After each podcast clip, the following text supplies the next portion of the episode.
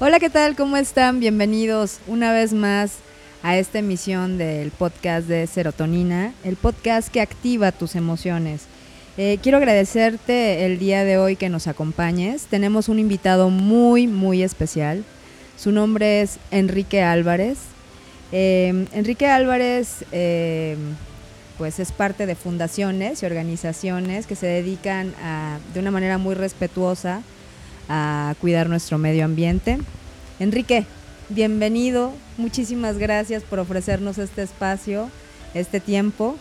Y pues bueno, estamos aquí para hablar acerca de, muchísimas cosas, de todo lo que nos tienes que compartir acerca de los humedales, la naturaleza, el medio ambiente, nuestro planeta. Muchísimas gracias. Mil gracias a ti, Mirna. Me da muchísimo gusto que estén aquí. Eh, este es un espacio que se abre para toda gente que le interese y le gusta la naturaleza. Agradezco que me invites y esperemos que esta plática resulte provechosa y amena. Órale. Así será, así será. Nos vamos a ir con todo. Órale. Enrique, vamos a empezar por lo primero.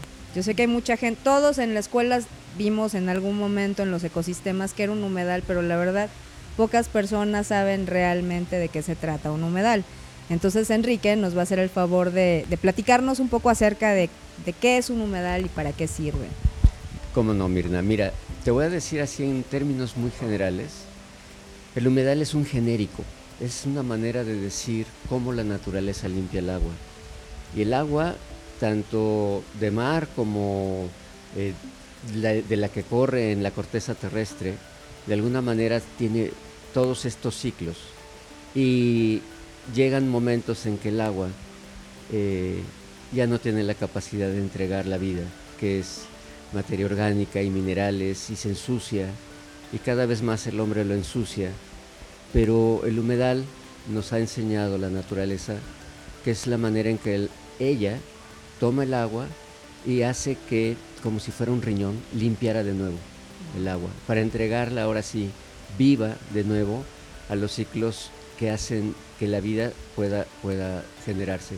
Mira, hay muchos tipos de humedales. Hay uno que es muy común, que es, por ejemplo, los pastizales o los eh, pantanos, eh, los manglares en el mar.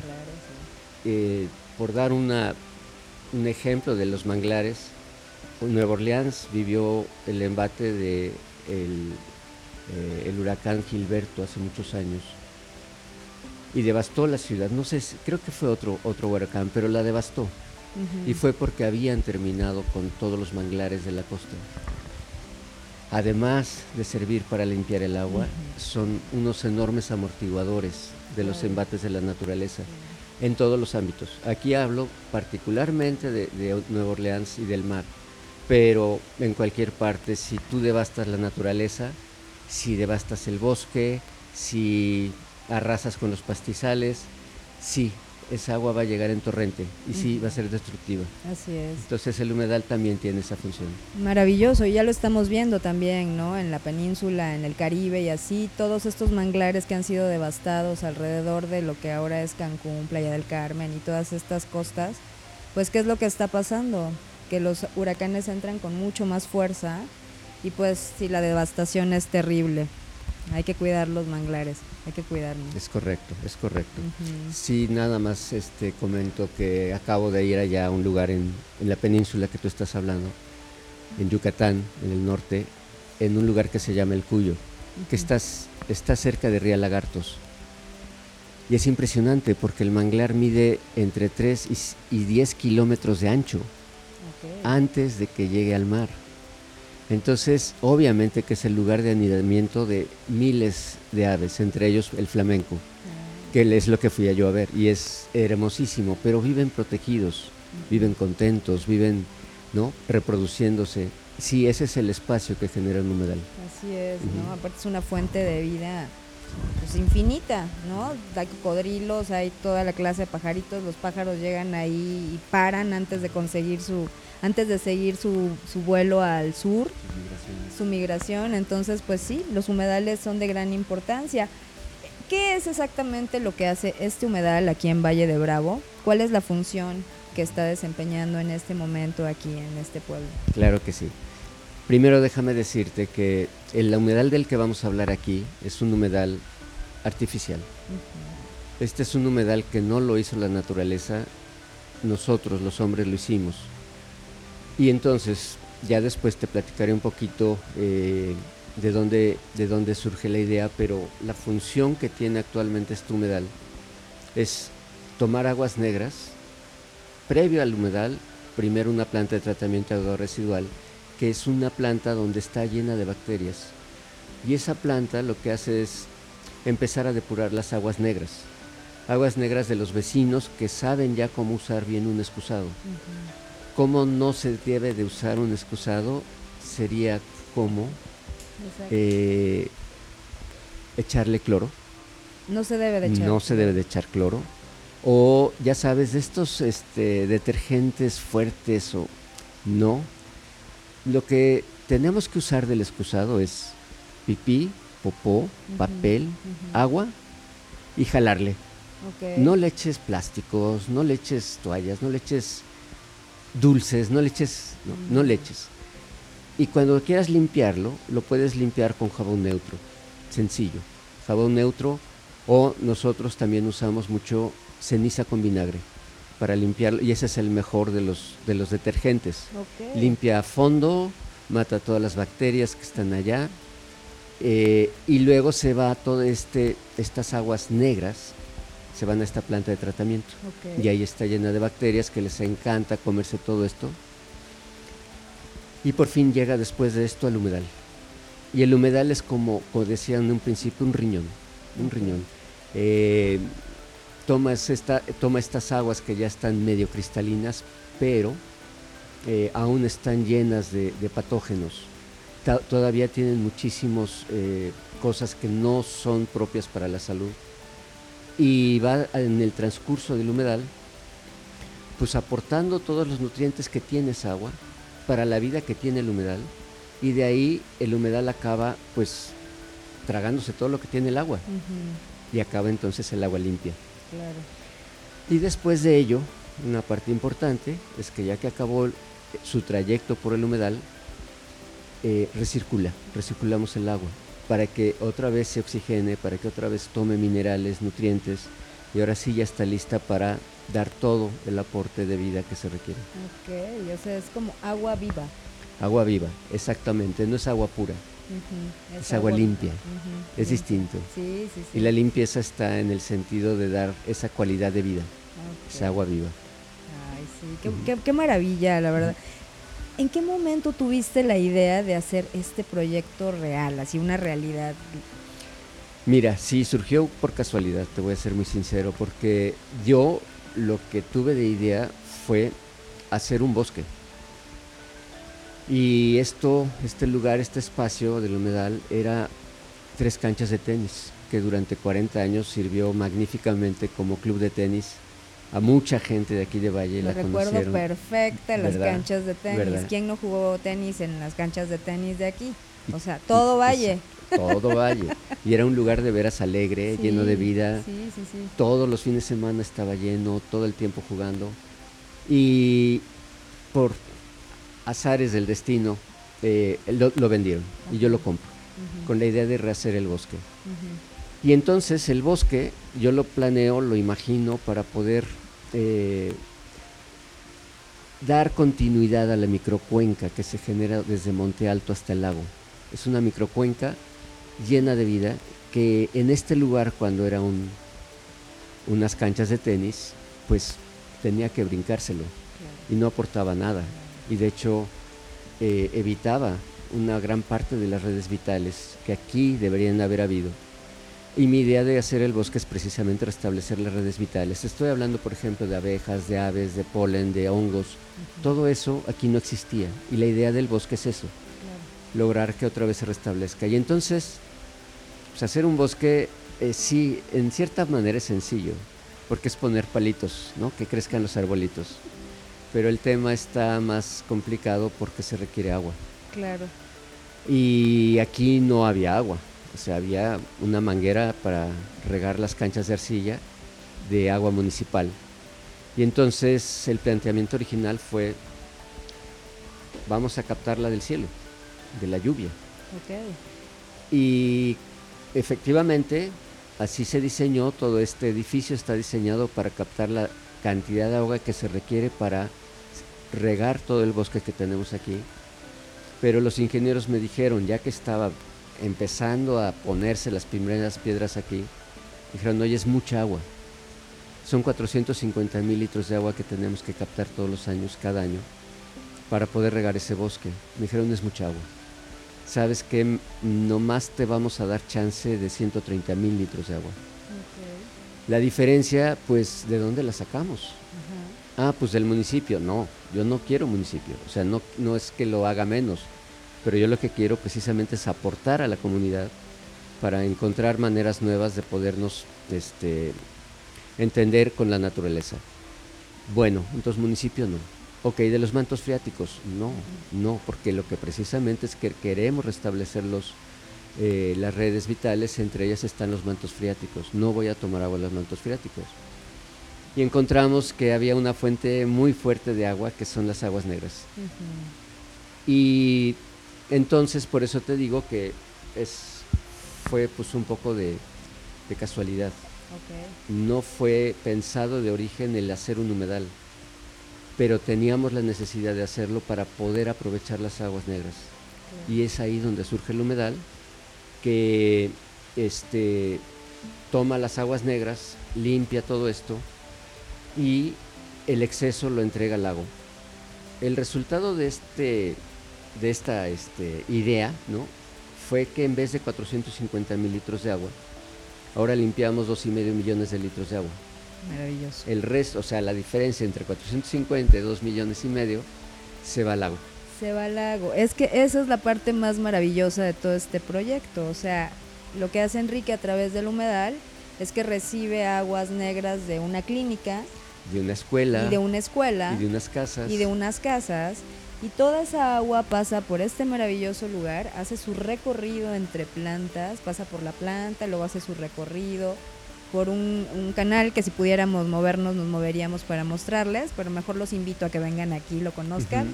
Este entonces es maravilloso porque toda esa agua se va filtrando a través de plantas y cada planta, o sea, tiene como sus diferentes procesos, ¿no? De limpieza. Si quieres te comento de ello porque es muy interesante. Sí, por favor. El humedal sí recibe el agua que está sucia y entonces, primera etapa, el jacinto de agua, que aquí en Valle lo conocemos como el lirio. Y el lirio era una plaga en el lago, era una plaga que este, vino porque el lago ya estaba, ya estaba enfermo. Y entonces al, jacinto de agua, lirio, le encanta el agua sucia. Venía a limpiar el lago. Pero nosotros lo quitamos porque no nos dejaba velear ni nos dejaba esquiar. Era una plaga que quitábamos del lago. Ah, entonces el lago se quedó sin esa fuerza protectora que tenía a través de los jacintos de agua. Entonces, te voy a contar después del todo el recorrido del humedal de otra planta muy importante. Pero primero el jacinto de agua. Le encanta la porquería. Le encanta tomar las aguas más sucias. Y luego vienen pastos. Por ejemplo, en este caso, juncos, o algunos pastos endémicos de esta zona que también les encantan estas aguas sucias. Y así cada una de las etapas del humedal, después vienen este iris, después viene el taro o malanga, luego vienen papiros, luego vienen este ponderias, pero la última etapa del humedal está llena de elodea. Elodea es una planta submarina, que son esas como largas, largas, largas que parecen como hawaianas, ya sabes. Y esas son una maravilla de plantas porque ya trabajan nada más en agua limpia. Ellas no van en agua sucia. Y lo que están haciendo es oxigenar el agua. la oxigenan absolutamente. Pero esa planta fue la que originalmente apareció en el lago de Valle de Bravo, cuando se hizo el lago. En toda la, playa del, lago había una franja de entre 3 y 10 metros de ancho que estaba lleno de lodea, todo el lago, todo, todo, todo. La sacamos y la matamos, porque tampoco nos dejaba velear y tampoco nos dejaba esquiar. El lago vive una situación realmente complicada. Le hemos quitado todas sus herramientas y una idea es regresar un poco a ese origen que ya nos había enseñado el lago y darle espacio para que se pronuncie de otra manera. Entonces, estamos en eso, ojalá que se logre, pero a final de, cuentas el recorrido del humedal nos enseña cómo las etapas de las plantas nos pueden ayudar a limpiar, pero todavía más, están todos los peces, están todas las ranas, renacuajos, eh, larvas de, libélula, larvas de mosquito, todo eso está de alguna manera trabajando para que el agua se limpie. Claro, es que es una simbiosis, ¿no? Sí, porque por ejemplo los, las este, ranas, los pececitos hacen popó. Claro. Y con eso dan un aporte de nitrógeno a las plantas. Así es. En fin, es, es muy, muy bonito, muy, muy interesante. Esto es maravilloso. Realmente yo los invito de todo corazón a que si en algún momento se dan una vuelta por Valle de Bravo, no pierdan la oportunidad de conocer el humedal. Eh, vienen de universidades, aquí viene, viene gente de, muchas partes del, mundo, eh, vienen niños chiquitos de las escuelas, de verdad es un espacio que vale la pena conocer, sobre todo para concientizarnos acerca de qué es lo que estamos haciendo con el agua, cómo estamos tratando a ese vital líquido pues que pues está vivo. O sea, el agua es viva y tiene memoria y, el agua es, es, magnífica y nos y realmente le hemos perdido como el respeto, ¿no? Al agua, como que... Bueno, vamos a ver un poco de cifras. Eh, el planeta Tierra no tenía de origen agua. El planeta lo recibió en su formación de inicio a través de lluvia de cometas, de asteroides, que son bolas de hielo y rocas inmensas de hielo y en esa eh, estación primigenia de la creación de la, de, la, de la, Tierra es cuando se empieza a hacer de agua. El agua que tenemos de ese bombardeo es la misma que tenemos de hace miles de millones de años. No es más ni menos.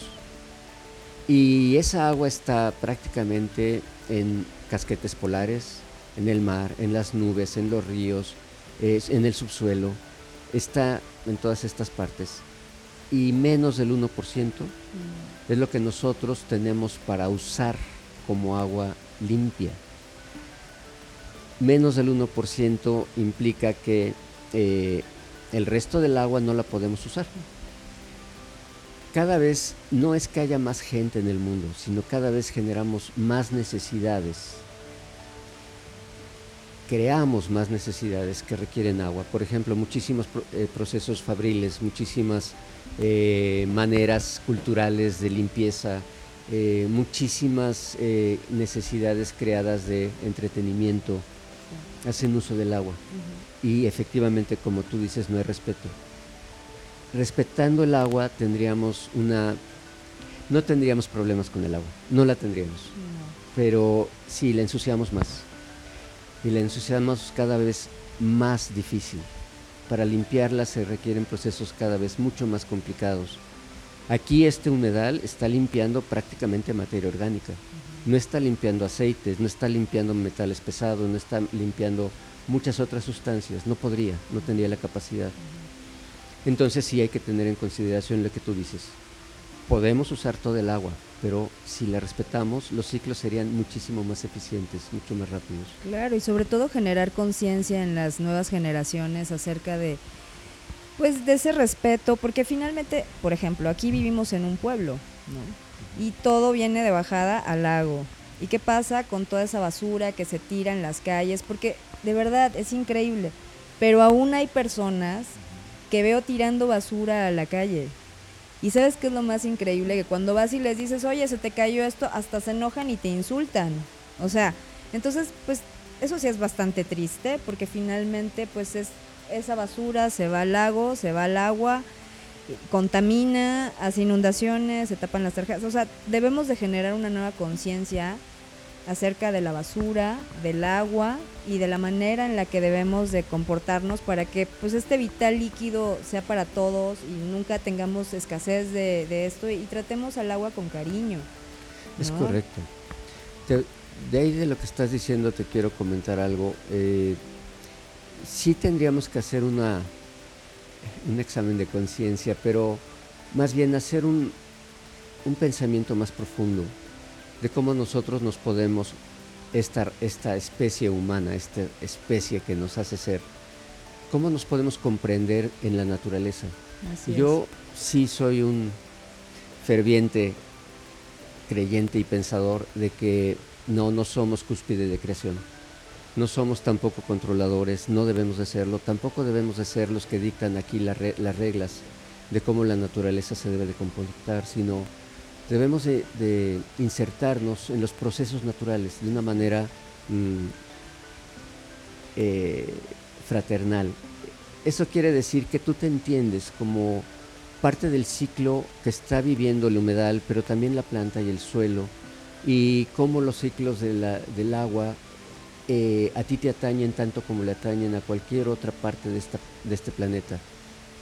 El énfasis que nosotros damos aquí en el humedal no está en el agua, nosotros damos énfasis al suelo vivo, precisamente por todo lo que estamos hablando, porque en el suelo vivo es donde se refleja precisamente cómo nosotros sí nos podemos insertar como fraternalmente, fraternalmente con la naturaleza.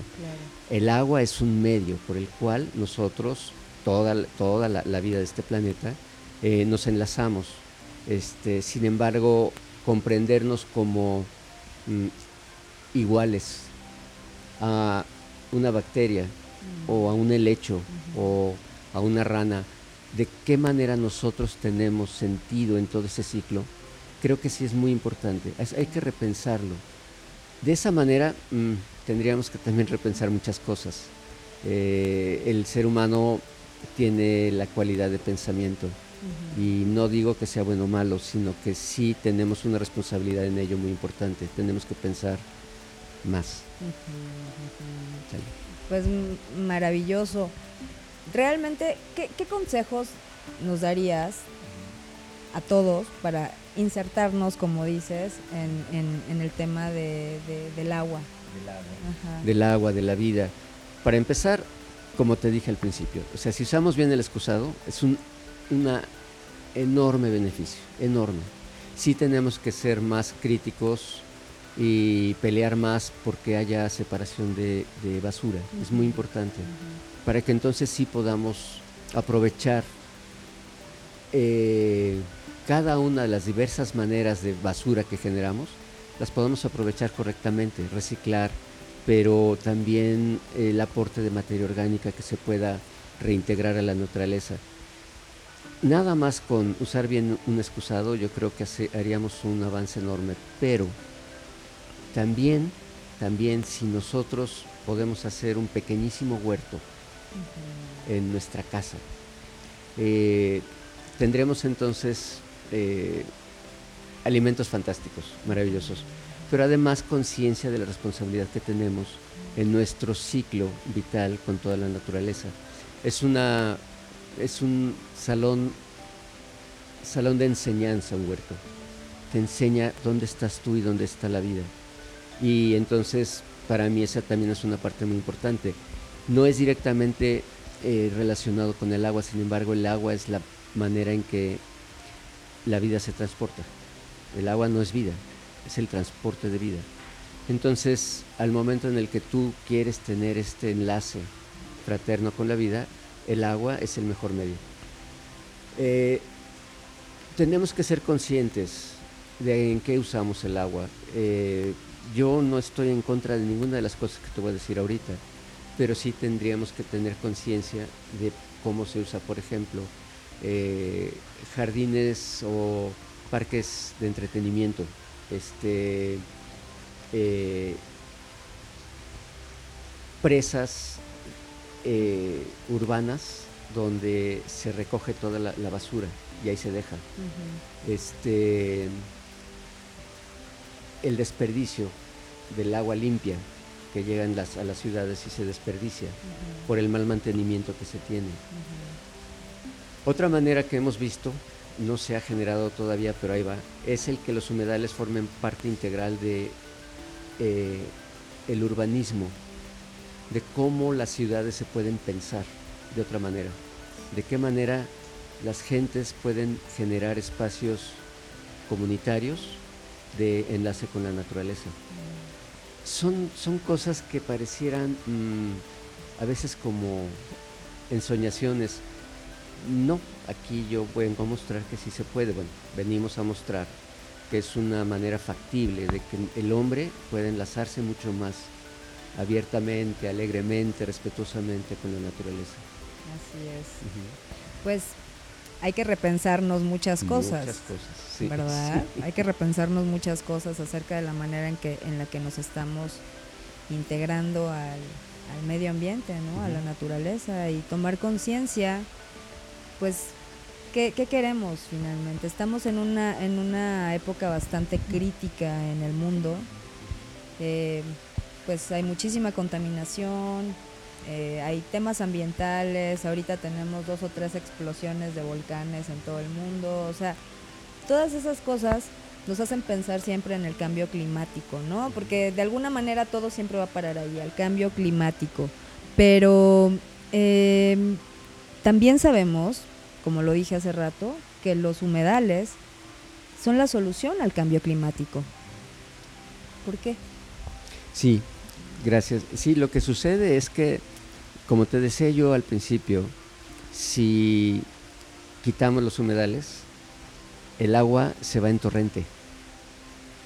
Fíjate lo bonito que es cómo la naturaleza entrega el agua. Es muy bonito porque la toma de la tierra la lleva a la, naturaleza, a las, a las nubes, al aire, y nos lo entrega en gotas.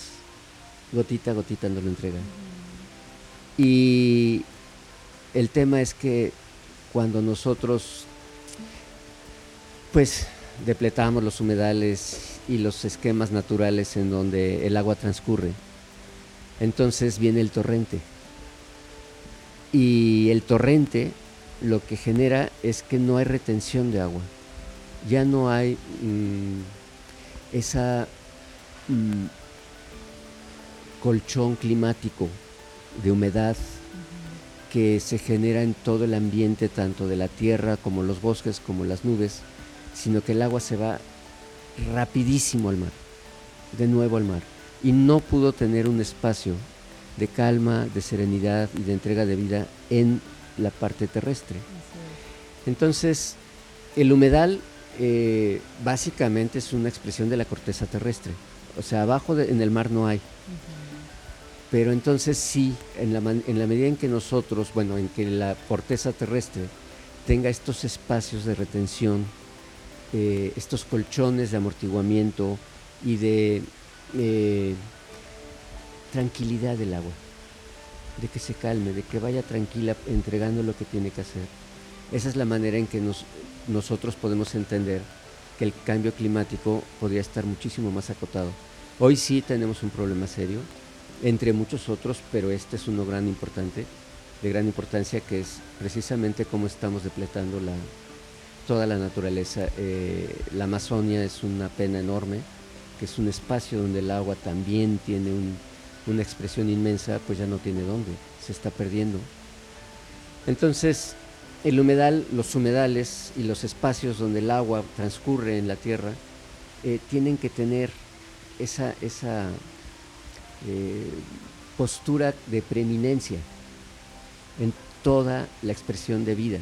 Y nosotros somos responsables de que así sea Mm, o no sea. o no. ¿Sale? Claro, y lo vemos diariamente, ¿no? Aquí estamos rodeados de bosque y cada vez vemos menos bosque y pues más terreno sin árboles y más lluvia Y más basura. y más basura y, Y más entonces a veces este pues sí tierra, Sí, tierra. porque toda esa tierra del cerro no hay nada que lo detenga y se baja al pueblo y se va al lago pero en realidad el tema aquí es lo que está diciendo Enrique, ¿no? El, no hay un espacio para que el agua haga lo que tiene que hacer, porque todo sale así en banda hasta el lago Y bueno, en algunos lugares es un tema peligroso, hay deslaves debido a la deforestación. Entonces, pues sí tenemos que cuestionarnos muchas cosas y qué padre tener una casa arriba del cerro con vista al lago 360, pero ¿a qué costo, no? ¿A qué precio? Te recuerdo que el año pasado eh, hubo una lluvia torrencial en estas épocas y es la primera vez que yo vi inundado el pueblo de Valle de Bravo como lo vi.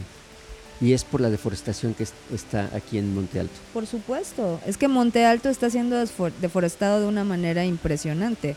O sea, todos hemos subido a caminar a, a, la reserva de Monte Alto, porque aparte es una reserva.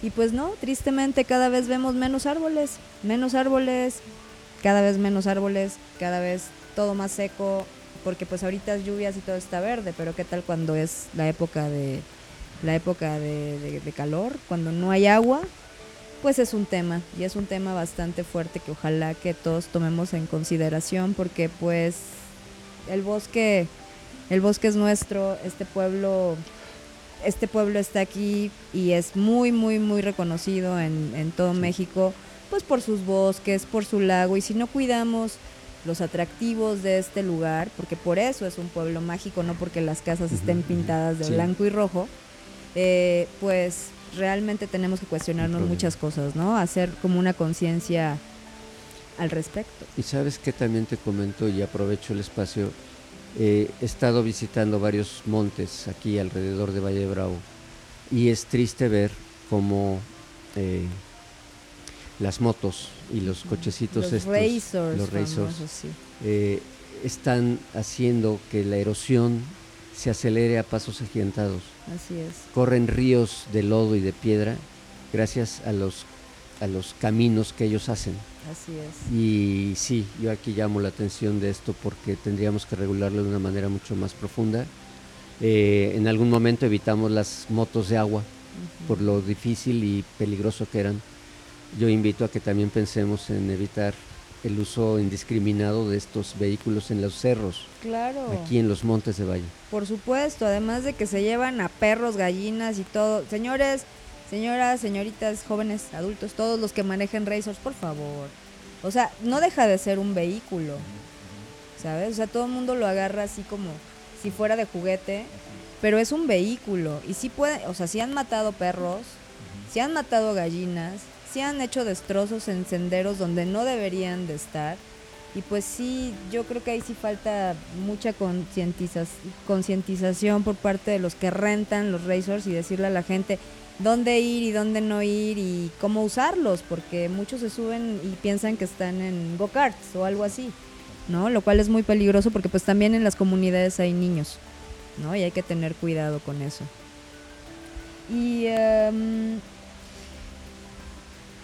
¿qué, qué, qué te encantaría dejar, dejarle de legado a las próximas generaciones? ¿Qué te gustaría? Así que es lo que te dijeran, ay, Enrique, puedes dejar algo a las próximas generaciones. ¿Qué es lo que les quisieras dejar? Mira, básicamente es eh, este pensamiento, el de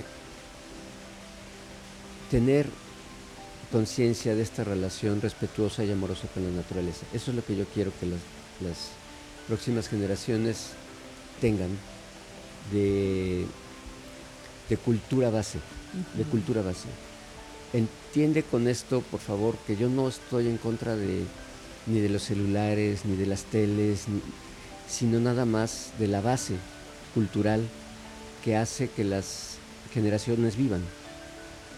En el caso es particular de, del humedal, ya ha generado un, gran aporte a un futuro alterno. Muchas gentes han venido aquí y de aquí se han generado muchísimas intenciones y obras y acciones que van encaminadas a lo que el humedal pretende, ¿no? Es esa relación con la naturaleza.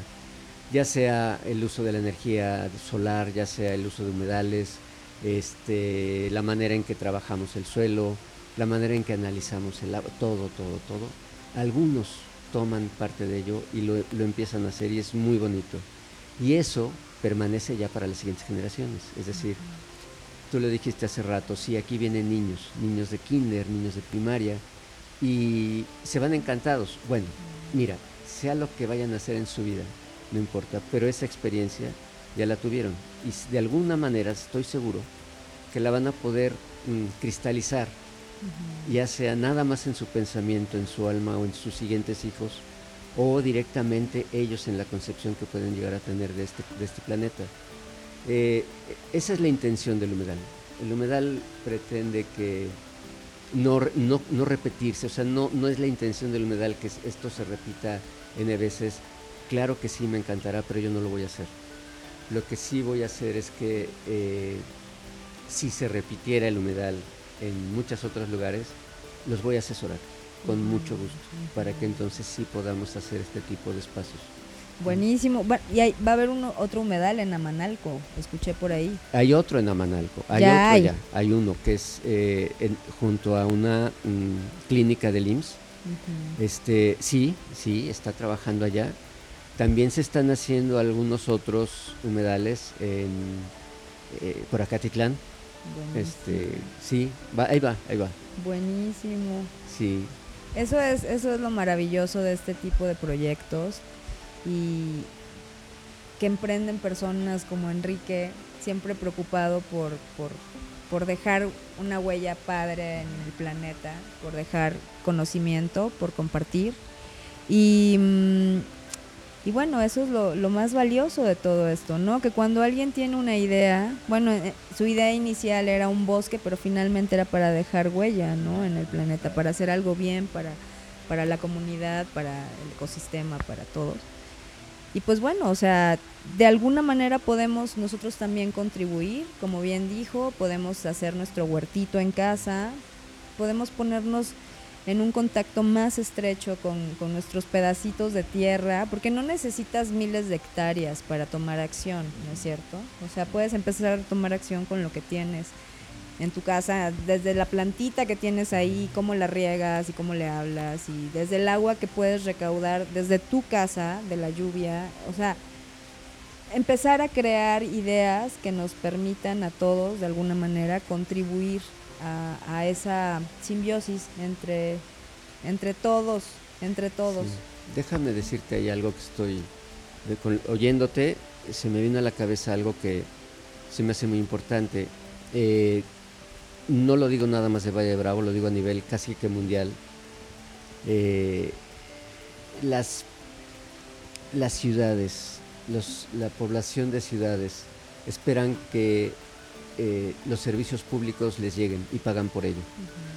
Y tienen, tienen razón, es decir, ellos están trabajando para obtener dinero y poder pagar el servicio del agua, el servicio de la luz, el servicio de drenaje, de, sí, es cierto yo aquí propongo que la ciudadanía tome riendas en el asunto, porque no, el gobierno se, ve rebasado.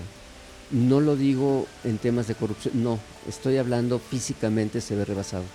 No tiene la capacidad de atender todas las necesidades de toda la población. Y si la población, como te decía yo, usamos bien el excusado y usamos poca agua y etcétera, etcétera, etcétera, podemos hacer que las ciudades sean distintas y que la, la, parte del gobierno se ensamble con las necesidades sin verse jamás rebasada por ello. Entonces también es otra manera de ver las cosas. Aquí en Valle yo lo veo muy, muy cercano, es decir, hemos estado trabajando en muchos ámbitos con organizaciones, con gobierno, con, y creo que hay mucho diálogo no se ha resuelto un tema que, por ejemplo, es muy importante, que es el río Tizates. Y es, pero hay mucha intención, hay muy buena intención y yo creo que se están dando muy buenos pasos, tanto en la ciudadanía como en el gobierno, como en organizaciones, para que algún día podamos tener un, un río limpio que atraviese el pueblo de Valle. Sí, sí, sí.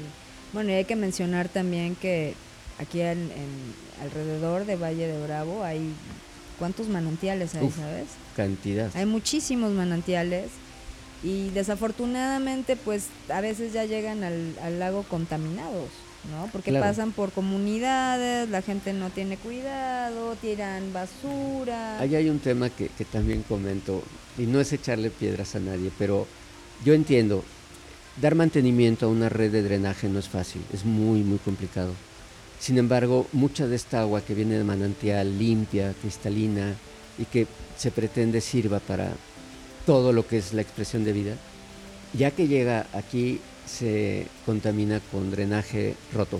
Así es. Y entonces ahí ya se genera un problema, el agua que venía limpia, ahora está sucia y llega el agua.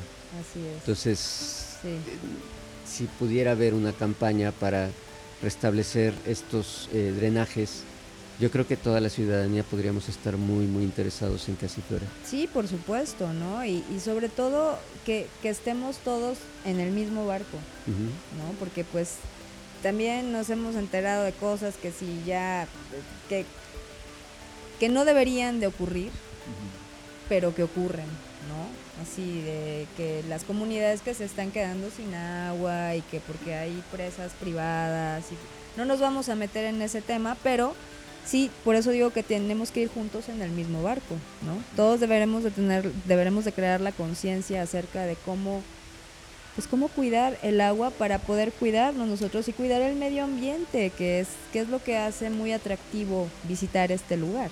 también. Sí, también te tomo la palabra aquí, perdón, Sí, pero sí, se me viene a la mente que eh, la presa de Valle Bravo junto con la del Bosque, junto con la de Villa Victoria y Colorines, Santo Tomás, todos forman parte del sistema Cutzamala. Ujú. Ok, eh, son, como todo cuerpo de agua en la República, de competencia federal. Y yo ahí propongo o imagino que sería bueno dialogar con el gobierno para que se le dieran grados de responsabilidad al municipio, Así es. porque el municipio no tiene nada que decir al respecto. No. Y realmente los que trabajan y aportan y hacen que esto sea posible son las gentes que viven aquí. Así es. Y de ello, lo triste o, o- o realmente más estresante del asunto es que esa agua que llega aquí se va a ir a la Ciudad de México. Así es. Y los que tuvimos que ver algo aquí en ello no tenemos nada que aprovechar de ella. Así es. Son temas difíciles.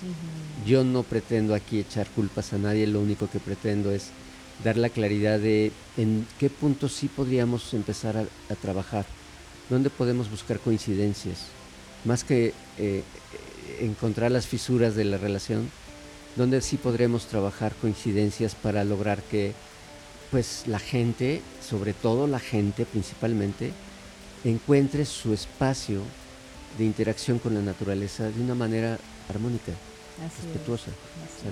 Eso sería maravilloso, ¿no? Volver a armonizarnos con la naturaleza y, y pues darle el lugar que se merece. Finalmente todos somos uno, todos somos uno.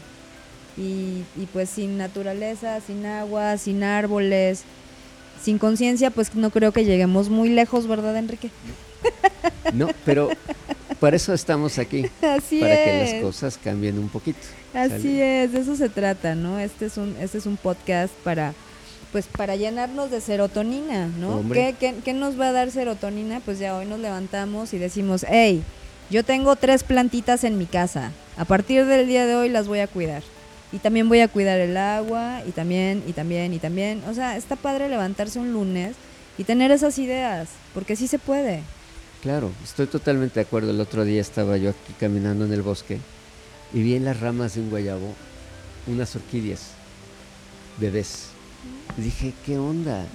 ¿De dónde vienen? Ah, pues de la orquídea que puse en el otro árbol. Ah, mira. Voló la, la, la, la semillita, se plantó en las ramas del otro y ahí van. Sí. Y dices, esa relación en donde me está enseñando la naturaleza cómo vive, dices, qué maravilla. Qué maravilla.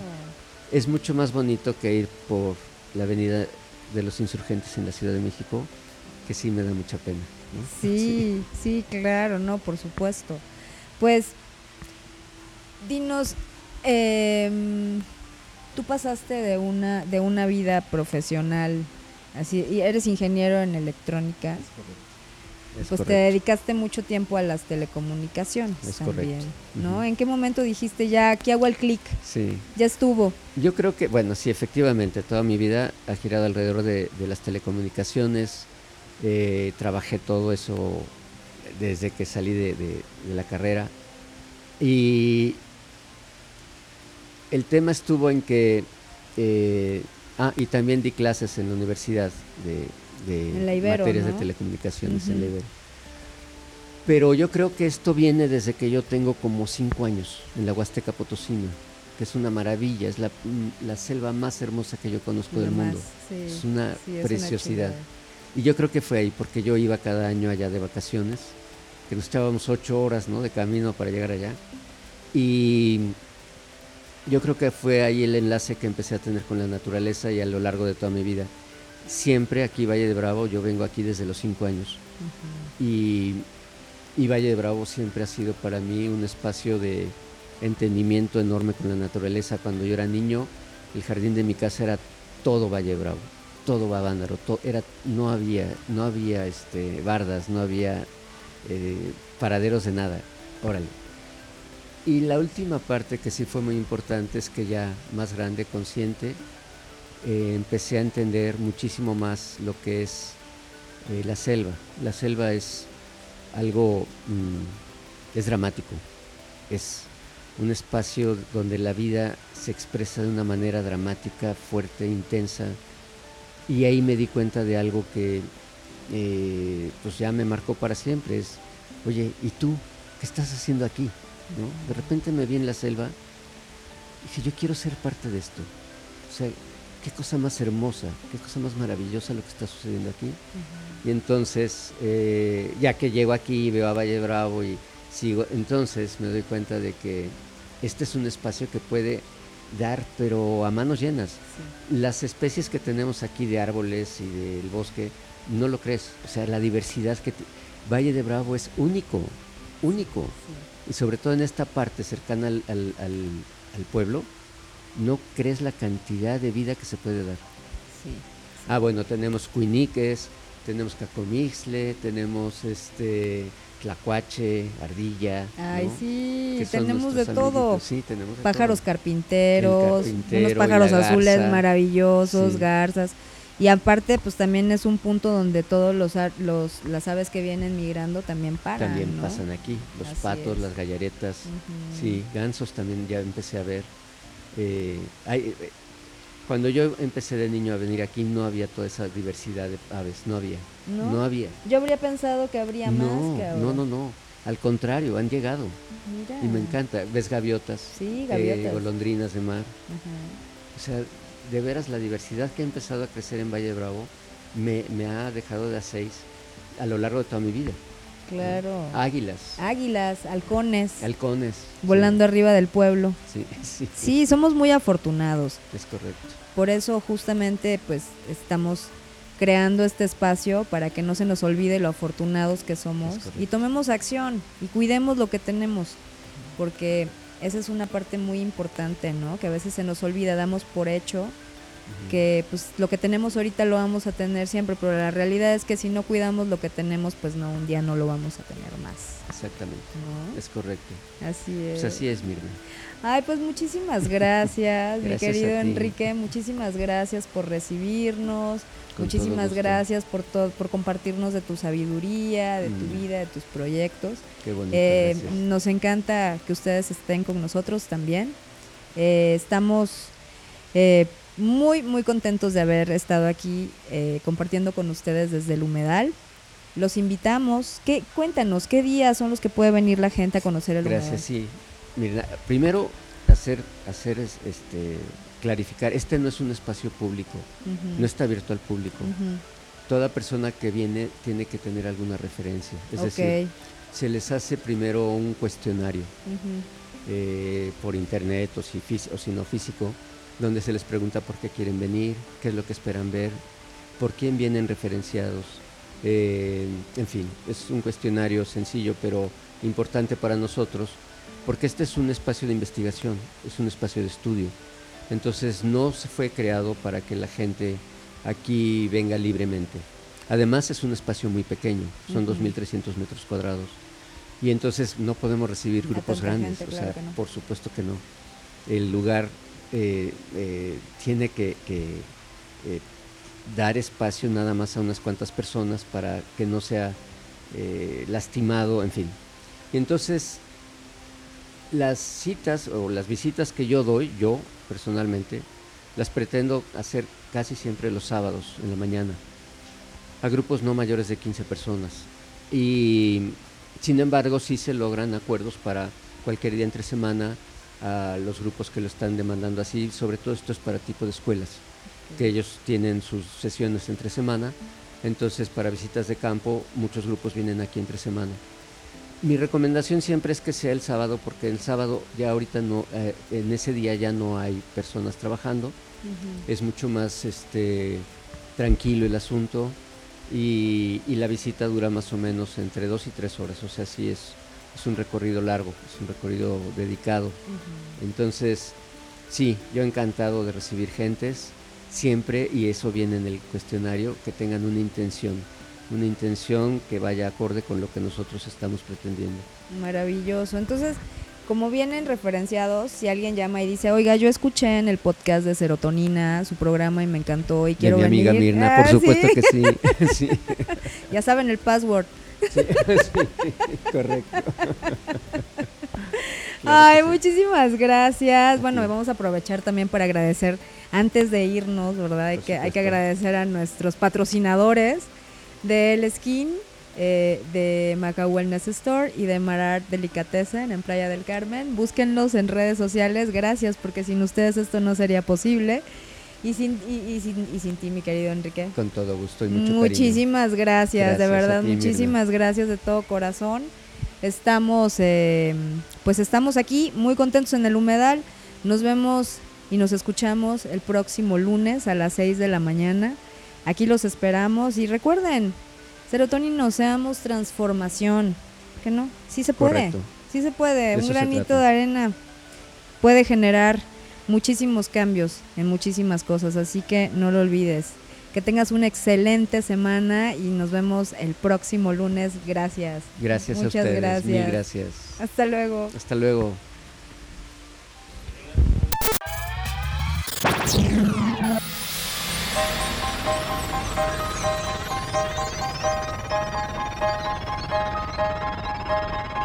Thank